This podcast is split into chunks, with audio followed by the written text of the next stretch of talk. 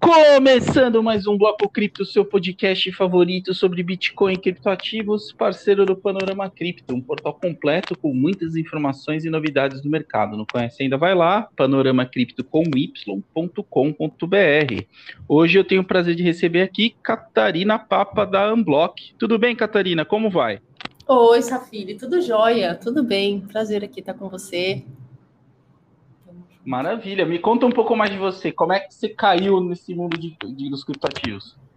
Pois é, eu caí de paraquedas e fui abduzida, porque é, no começo da minha carreira eu, eu sou economista, administradora, e eu trabalhava no mercado financeiro, operava commodities, e depois eu, eu naveguei por outros mares. Há cinco anos eu tenho, fundei uma empresa de experiências imersivas de aprendizagem, depois de ter de, de, morar fora em Israel um tempo, então eu voltei e estava lidando com a tecnologia na questão imersiva, é, de game design, de, de, levar a educação através de processos de conhecimento da memória, né? E, e dentro do, da questão da pandemia, a gente resolveu fazer um, um projeto que era mais di, digital e, e incorporar o blockchain para apresentar é, experiências digitais. Então a gente fez uma, a gente estudou e, e se aprofundou para criar uma plataforma de NFT, de arte digital interativa. E a partir dali calhou de eu, de eu estar no centro da convergência entre o que significa o mercado financeiro e as artes. E a partir daí a gente também se conectou com outros grupos em formação é, de projetos e negócios. Então, eu também faço parte da Unblock Capital, que é uma desenvolvedora de negócios em blockchain, é, fazendo ponte para o mercado tradicional, ou seja, olhando o negócio, a gente olha o negócio e conecta com a indústria do blockchain, é, o que já existe, aquilo que precisa ser pavimentado, constrói projetos e desenvolvimento de negócios. E é isso, estamos nesse mundo aí. Muito das bom. Finanças muito... descentralizadas. Excelente. A gente já vai explorar um pouquinho desses viés um pouco mais ligado ao mercado, mas antes eu queria ouvir de você, em linhas gerais, qual que é a tese é, que vocês estão construindo na Unblock ligada ao mercado de NFTs? É, a NFT ela traz todo um contexto, é, ela, come, ela, ela acabou sendo um boom por conta das artes, né? Tudo começa com cultura e e, e, arte especificamente, mas a gente precisa olhar e, e a gente está olhando para a NFT também como a tokenização de ativos e a tokenização de direitos autorais, de, de, de registro de identidade, toda uma infraestrutura. A gente, a gente pavimenta, sobretudo, esse primeiro, esse primeiro layer aí de infraestrutura de como que a gente se relaciona com o mercado é, tanto em staking, quanto em mining, quanto nessa questão do STO também. Legal. Uma, uma crítica que, que a gente ouviu, e que em muitos casos se aplica perfeitamente, é a dificuldade em se atribuir valor, né? A algo digital e a um conceito tão novo como as, NFTs.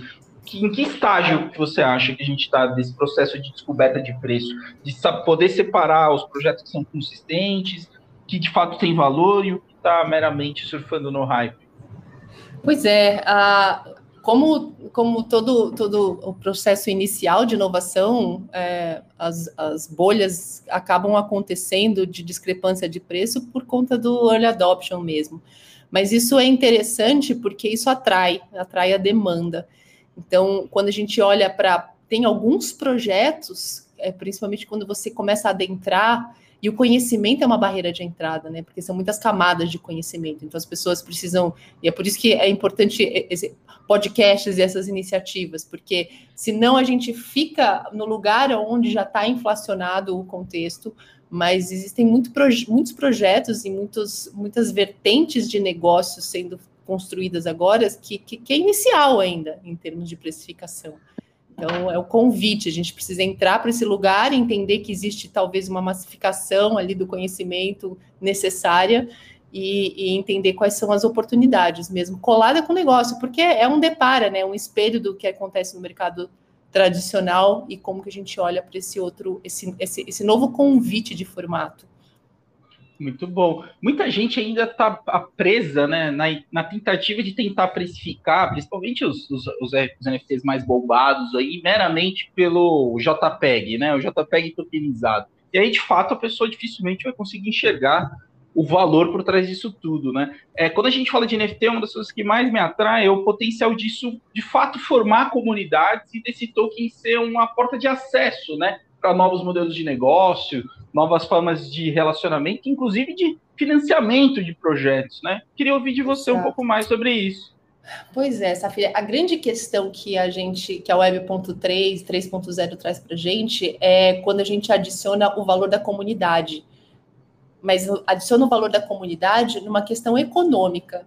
Então, é, é, é, o famoso assim, o que eram as, as redes sociais há 10 anos atrás, é, é, as redes sociais plus o que a gente pode transitar economicamente. Quando a gente começa a entender que, cada, que tudo pode ser monetizado e as trocas relacionais dessas redes sociais são econômicas, a gente, a gente, a gente descobre que o, o, a essência, seja de uma NFT ou seja de um projeto em lançamento, é você entender o ecossistema que você transita. Sabe aquela coisa que a gente fala, o stakeholder? Então, agora é para real o stake, né? É o cara que vai, vai ser convidado, o seu cliente, ou que se relacionava apenas numa, em trânsitos específicos comerciais, ele também pode ser convidado para fazer parte de aquilo, daquilo de uma forma líquida e muito mais fácil e fluida e democrática e até é, é, em massa mesmo. Então, é, é o, o, convite, quando você fala de comunidade, e aí está o maior valor agregado, né? Quando a gente, a gente entra para o que é o registro das coisas em, em blockchain, o que é o registro dos itens numa camada onde as pessoas têm confiança naquela tecnologia e não nas pessoas. A, a economia passa a ser o centro. Então, por exemplo, vai para a gente tangibilizar melhor. É, quando a gente fala de NFT, que não é só o JPEG, existem, e a gente está olhando para a arte especificamente, a arte digital, é, a criação de um projeto de NFT, ele precisa ser estudado fundamental, na fundamentalidade dele, né, e análise fundamentalista, a, comunidade que ele está inserida, como que os players e as pessoas que estão construindo essa comunidade se comportam, o acesso, muitos projetos te, te liberam uma NFT, é, para você fazer parte de um contexto e depois comprar outras NFTs, essa cadência e essa estrutura de tokenomia que a gente fala é o mais importante quando a gente olha para o que está sendo provocado. E para não ficar só uma compra de uma NFT pelo valor simbólico ali representado de um valor econômico, mas que você é, é uma compra de algo comunitário, de, de pertencimento, de sociabilidade, de tangibilização econômica de um valor social. Perfeito. Você falou de gente tokenomia, né? E aí a comunidade, sem dúvida, é um dos principais, uma das principais bases de valor quando a gente vai fazer a análise de um projeto.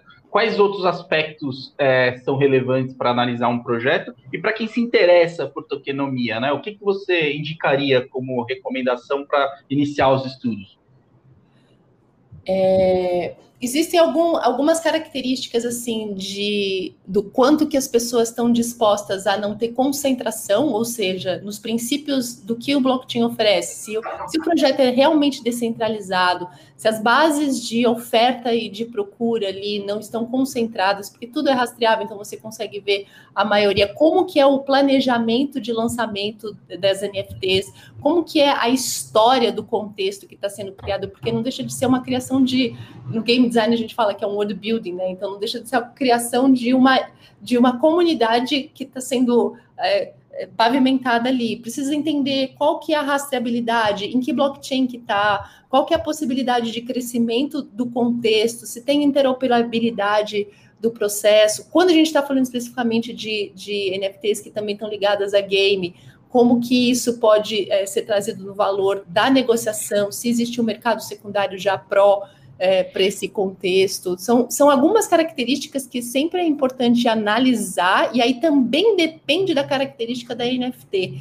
É, no Brasil, eu gosto muito de ouvir a escola cripto do João Racine. Ele, eles têm muito entendimento, principalmente nessa área de, de estudo de NFT, porque é, só isso é um mercado que assim que dá para passar noites e noites ali estudando e entendendo são lançamentos de projetos, tem que acompanhar, existem é, plataformas que ajudam também a gente a, a, acompanhar esses lançamentos. Então, é, é, é só aí, é, é, um trabalho, né? É um, é um, hard force work aí. Com certeza. A gente falou também das comunidades, né? E, e é interessante que esses projetos eles de uma maneira muito própria, né? Extremamente orgânica. E o Discord, especialmente, tem um papel muito relevante né, na interação entre esses grupos. Como é que você descreveria aí, para quem está interessado, a melhor maneira de começar a participar, de interagir? Total. É, o Discord ele vem da questão da, da galera de game, né? E é uma. Para quem não sabe, o Discord é, é, como se fosse um Slack, que ele é mais é, usual no mercado corporativo, mas com bases onde você tem canais, você se distribui em assuntos, você alimenta, você e, e, essa comunidade é tão intensa que muitas vezes as próprias pessoas se ajudam quando acham um bug, quando acham é, um sinal de, de crescimento, então tem os novos lançamentos, se conectar, entrar num projeto, sempre. A primeira coisa que eu faço, assim, aí para falar uma, ficar mais claro no exemplo pessoal. Fiquei sabendo de uma, ou um lançamento novo de NFT, alguma coisa assim eu entro no Discord deles, eu sigo no Twitter, porque se tiver alguma autorização ou algum hacking, alguma coisa que pode acontecer, vai ser ali que eles vão informar em primeira mão. É a mentalidade da comunidade mesmo. E eu entendo, em alguns projetos tem, tem a questão do white paper, é, é muito importante entender a, as bases do porquê aquilo ali está sendo construído qual que é a ideia do projeto, quem está por trás, como que funciona, e tudo isso é muito público. Muitas vezes esse, esse, esse white paper está em Gitbook, que é um, uma, uma forma também de, de todos os devs colaborarem ali para o crescimento do projeto, de como que se estrutura. Se relacionar, é, eu, é, é, interessante, mas assim, a gente acaba pensando na camada de investimento, né? A gente quer, no final é o dinheiro, né? Eu quero comprar barato e vender caro, mas assim a experiência de que, que eu sinto que de quem está realmente trazendo valor monetário para si mesmo é, que, é quem se propõe a experienciar a comunidade, em primeiro lugar. Né? A compra é o, é o skin on the game, é colocar o, o, a pele ali dentro do jogo, porque aí, aí sim você vai estar tá vivendo a, a, o ra, a raiz do, da questão. Eu acho mais legal. Muito, muito legal. Vamos falar de comunidade, né? O menino Ney, Neymar, semana passada, adquiriu aí, aparentemente, os seus dois primeiros NFTs. E a escolha dele foi por uma das séries mais bombadas, né? A Border Apes e a Club.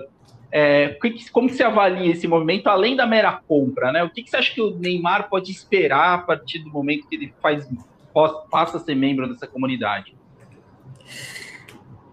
Pois é, a, esse, esse é um dos projetos que, pela raridade dele, e aí tem todo, todo um conhecimento também de arte, do que é arte generativa, de como que isso é gerado, como que a arte é produzida propriamente dito, e por que, que as especificidades do desenho das NFTs, das características visuais, das características de colocação dela, dão a raridade e, consequentemente, dão o preço e o interesse, porque vira-se um um artigo escasso, né? Eu, eu acredito que é um hype do momento mesmo, e a gente vai ver transações assim acontecendo. Eu espero que ele também entre no Discord e se envolva, além de ter comprado. e, e, o convite, eu acho que é um pouco disso, assim. É, o que, que, o que, que a gente pode fazer tendo esse, esse, esse label, essa, essa, esse NFT que representa a gente? Quem que é que comprou? É o Neymar que comprou? Será que ele tem será que existe outros, outros, é, outras identidades comprando também que são? Eu fico pensando nisso, né? Assim, a pessoa que decide comprar, expondo que é o Neymar, e a pessoa que decide comprar a, através de, um, de, de ser um, um número, o 6629, que é o, o, o Ethereum 6629, que eles ficam comprando as coisas e, e, sem a revelação da carteira. Então tem esses dois tipos de personagens também que é, é, uma parte é midiático e a outra faz, faz o, o, equilíbrio ali. As duas coisas são importantes nesse momento. Muito bom. É, você falou um pouco também da importância da escolha da plataforma, né? De entender aonde que aquele NFT está sendo mintado, né? Que é o termo que a gente utiliza. É, o Ethereum começou, né? Como o grande, é, grande ganhador nessa corrida do, dos NFTs, mas ao longo de 2021 a gente viu aí algumas plataformas também certa forma, já se preparando, né, e já partindo de um design mais favorável a esse tipo de aplicação. especialmente Solana, né? Como é que você imagina que deve, deve funcionar essa relação dentro das plataformas e dos produtores de conteúdo? Pois é, a Solana ela se propõe a, a ter um, até assim, é, eu estava vendo um dado hoje, né, de, em 2021, os principais NFTs, estava cerca de 30% era Ethereum e Solana já está com 9% de, de crescimento nesse sentido. E a, a Binance Smart Chain está atrás, está atrás da Polkadot, a Polkadot também, Polygon, todos os outros têm uma parte multi-chain também que, que, que, eles circulam, mas é, a facilidade, é, o usuário ele sempre vai querer mais facilidade na transação, rapidez e, e, e, barato, né? E tem que, tem que rodar hoje de uma forma inteligente também. Então, a Solana é um player que está vindo com tudo aí junto com a Avalanche, surgindo dentro desse contexto, e é muito promissor quando a gente olha, principalmente pela, pela possibilidade de, de, de, de, com, de conversão que ela pode surgir em, trazendo outra, outros, outros players também. Muito bom. Vamos falar de um outro tema quente que eu sei que você acompanha muito de perto, que é o famigerado metaverso, né? além de tudo que se especula, a gente já começa a ver aí alguns casos bem interessantes, inclusive surgimento de um mercado imobiliário no metaverso. Pouco mais sobre o que, que vocês estão olhando nessa área aí e o que, que você consegue projetar como perspectiva de curto prazo. Maravilha. O, meta, o metaverso eu, eu, costumo brincar assim, que quando eu olho aqui na parede, pelo meu quarto, eu, a gente está, a gente filosoficamente a gente está dentro de um metaverso, né? A gente é um 3D e a gente está se relacionando com uma cenografia que, que foi comprada e adicionada dentro desse meu quarto aqui que eu tô.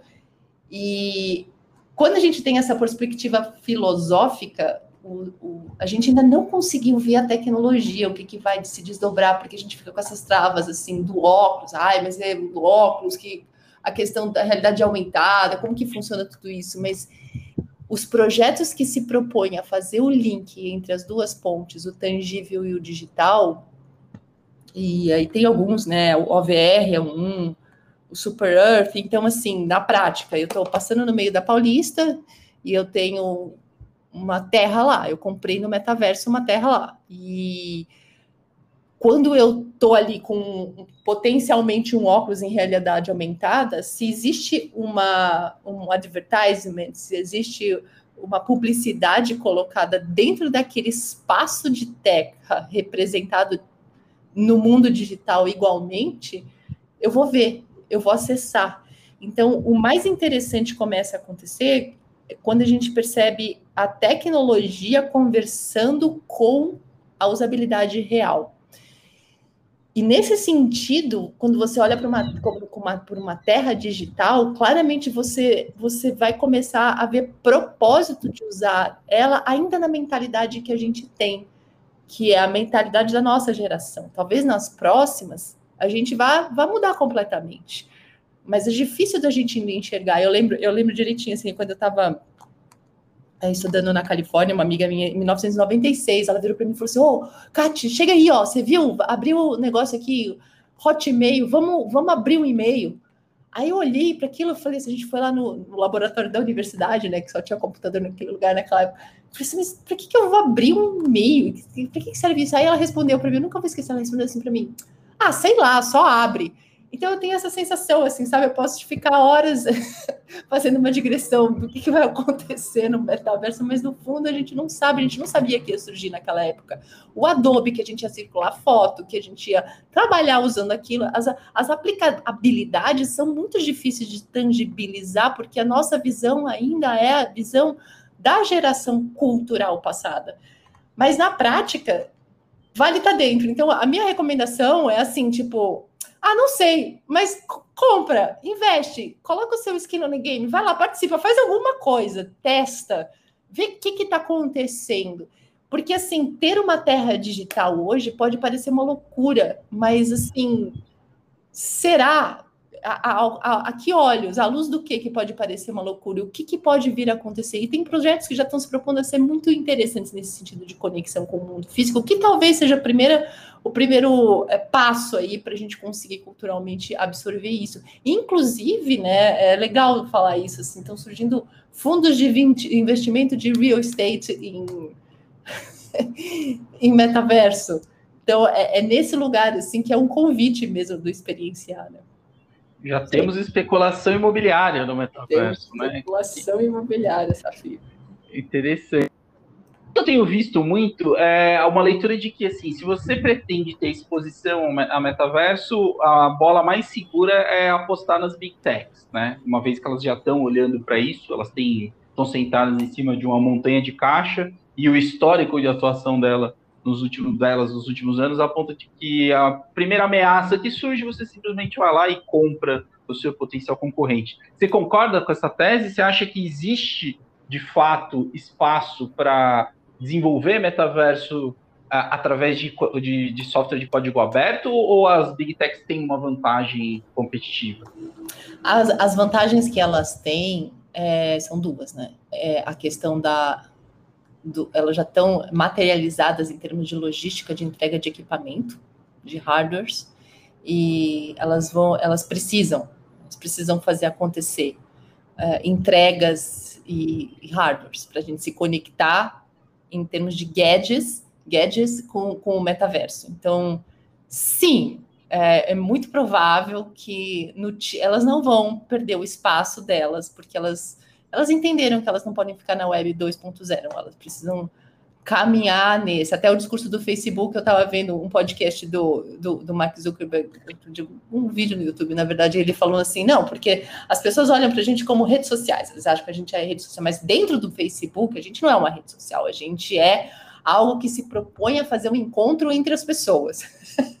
e é um pouco disso. Então, assim, é, e as pessoas que estão no Facebook, o cara de inovação ali, eles... É, eles têm total capacidade, dinheiro, recurso para fazer acontecer. Só que eu estou muito enfronhada nos, em grupos de trabalho de gente realmente muito descentralizada, sabe, Safiri? Eu faço alguns projetos com uma galera dentro do Discord, gente que, assim, são sete pessoas, eu nunca vi a cara de ninguém. Eles se apresentam como um avatar e a gente está construindo coisas ali, é, raiz, e, e lançando para o mercado de uma forma muito descentralizada que talvez não tenha. É, e aí, assim, o caminho do meio da, da, da, da, visão talvez seja o melhor nesse sentido. Porque o que um Facebook pode entregar, né, o Meta pode entregar, e, e enfim, a, a, compra de uma Blizzard, é, essas coisas é muito importante, mas aquela, aquelas características de inovação pura que o blockchain te entrega vai surgir nos pequenos, nos pequenos movimentos das pessoas é, que já estão trabalhando descentralizadas. E aí que eu, é, é, eu acho que vale também ficar de olho nisso, sabe? Porque a é, simetria é maior, né? A simetria desses projetos são maiores também, né? Não, e acho que tem um ponto importante que você trouxe, que é o produto final, sem dúvida, é o que vai definir se um projeto vai ter êxito ou não, mas o, o como aquele produto foi, foi, construído também importa muito, né? E é isso é uma possibilidade que esses, esses novos arranjos permitem, né? Exato, é aquilo que a gente fala, né? A, a internet, a, a, o blockchain é descentralizado, mas assim, descentralizado até onde? Quais são os projetos mesmo descentralizados? E as assimetrias de investimento puro mesmo, em coisas que estão nascendo raiz neste lugar, uma descentralização proposta por uma, por uma galera de Discord que está ali fazendo coding, nossa, é muito mais pura e fidedigna a, a, ao que significa a característica do blockchain do que qualquer coisa que o Meta, o Facebook propuser. Ele não vai conseguir. Né? Uhum. Muito bom. Esse podcast é basicamente a gente está tratando dos grandes hypes né, que surgiram ao longo do ano passado. E agora um termo que, para quem é de cripto, já está em voga há alguns anos, mas está começando a circular em algumas rodinhas, é Web3. Como é que você explicaria a Web3 para um leigo?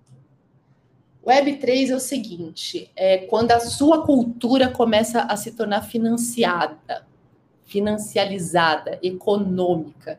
Então, é, se na Web.2, que é o que a gente chama da internet propriamente dito, a gente é, é usou players intermediários, que é YouTube, eu tenho centralizadores de serviços e produtos e plataformas que ofertam, e eu, consumidora, utilizo e entrego seja a minha identidade, seja o meu domínio, seja o meu vídeo do YouTube, seja o meu perfil no Twitter, né, para aquela, aquela empresa que se torna uma empresa. Quando eu estou na Web 3.0, é, essa, essa relação não tem esse protocolo de correlação é, com um player só. Eu, eu cunho, eu levo todos os meus dados para para o blockchain propriamente dito, que é a pedra, é como se você escrevesse na pedra qualquer dado e qualquer informação ali que você tem. Então, e a, a melhor forma de iniciar qualquer conhecimento e estudo a respeito desse mundo é no entendimento da diferença tangível uh, e prática daquilo que você está inserido. Então, você trabalha numa empresa de, sei lá, de distribuição de logística. Beleza, qual que é, como que essa empresa é, funciona dentro hoje das especificidades do que pode o online e qual que é a mudança estrutural que ela vai receber quando chegar essa web 3.0? Para mim, é o maior convite de entendimento de conhecimento que como a gente já falou, como eu já citei aqui, é uma das maiores barreiras de entrada, é o entendimento dessa web 3.0. E aí, assim, na prática, é, você oferecer ação direta da minha identidade com qualquer outra identidade e correlação econômica é, é quase uma libertação, né? É quase uma, um, um direito de, de, eu possuir tudo aquilo que eu me relaciono. Então, proteção de dados, é, quando, quando você começa a trazer essas, essas leis de proteção, lei geral de proteção de dados, por exemplo, eu, se eu, se eu, tenho uma wallet, que é a base da, do relacionamento da Web.3 é uma wallet, é quando eu instalo lá no meu browser a minha wallet, me conecto dentro de uma plataforma e eu vou autorizar qual é informação que esse site vai se relacionar comigo. Seja se eu quero revelar que eu sou o Neymar ou se eu quero revelar que eu sou o pseudo Neymar. Então, ninguém tem essa informação, só eu possuo isso. Então, isso está direto na fonte. Eu tenho domínio da, das minhas propriedades, sejam elas intelectuais, sejam de dados, ou seja de identidades. Então, um grande para mim é a forma mais, mais legal assim de começar o entendimento também. Perfeito. É, eu costumo resumir da seguinte forma, né? A Web 2, né, que é o momento que a gente está vivendo, que foi densificado e amplificado pelas redes sociais, ela é basicamente uma web, uma web onde a principal mercadoria são os dados, né? E o que a gente consegue a partir da Web3 é dar poder ao detentor do dado, né? Não, não concentrar toda essa captura de valor na plataforma que está capturando esse dado, né? É bom resumirado. Muito boa. Catarina, queria agradecer muito pelo seu tempo, excelente o papo, ajudou a elucidar aí uma série de conceitos que ficam confusos para a maior parte do público não tão é, ligado ainda ao universo dos criptoativos. Queria deixar o espaço para você passar uma mensagem para quem acompanha o podcast. É, um dos principais pontos para mim é, é, o entendimento profundo disso. Eu, eu realmente é, o convite do que vai acontecer nos próximos 10 anos vai depender do interesse e conhecimento. São muitas camadas aí, então eu desejo que vocês apoiem muito a disseminação desse conhecimento e esse, esse, esse contexto e, e, convide todo mundo a, participar, a estar tá dentro do barco. É importante todo mundo colocar o skin on the game. Fica a dica, então, pessoal. Semana que Semana que vem a gente volta com mais um Bloco Cripto. Tchau, tchau. Tchau.